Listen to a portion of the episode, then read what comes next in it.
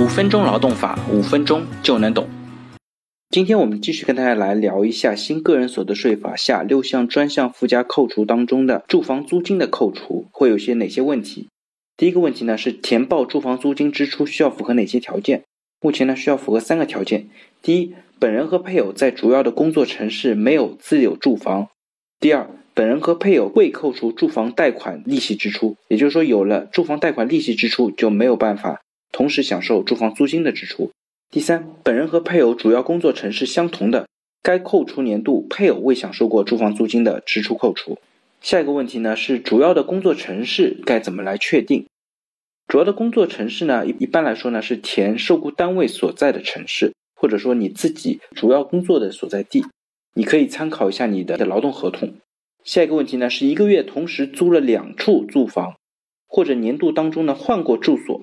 或者中间有重叠的一些租赁月份该怎么填写？如果是你有两处住房在同一个月里面呢，只能填写一处；如果当中换了租的住房的，也不能够填写两个有交叉的信息，你只能选一个来填写。下一个问题呢是员工的宿舍可以扣除吗？那主要看你有没有付费。如果自己没有付过钱的，那就不能扣除；如果自己付过钱的，也可以扣除。那下一个问题呢是某些行业的员工啊流动性比较大。一年当中呢，换几个城市租相应的住房，或者当年度一直在外派，并且在当地租用住房，是否享受该政策的专项附加扣除？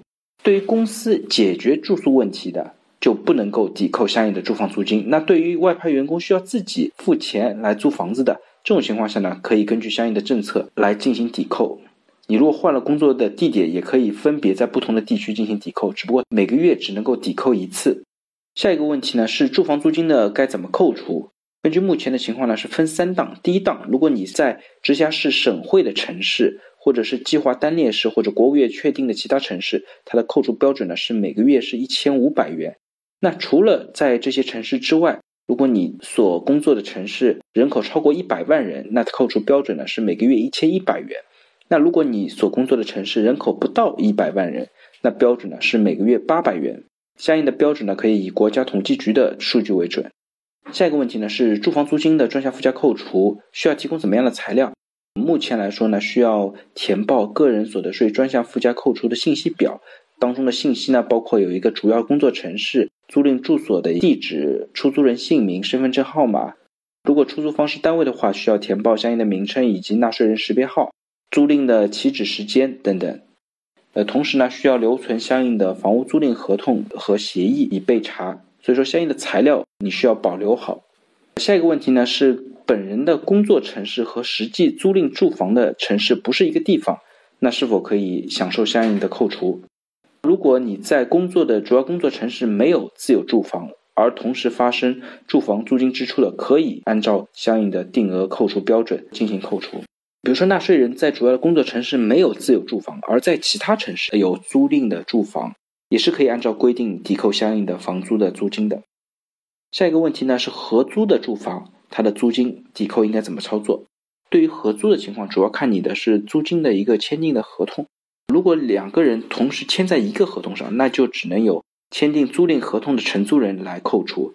你的名字如果没有显示在租赁合同上，那你就不能扣除。但如果租房的两个人都签订了相应的租房合同，那就可以各自扣除相应的租金定额标准。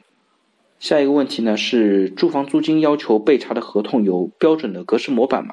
对目前来说呢，我们还没有统一的模板的要求，只要你签订的是真实的租赁合同或者协议就是可以的。同时呢，需要完整披露相应的信息。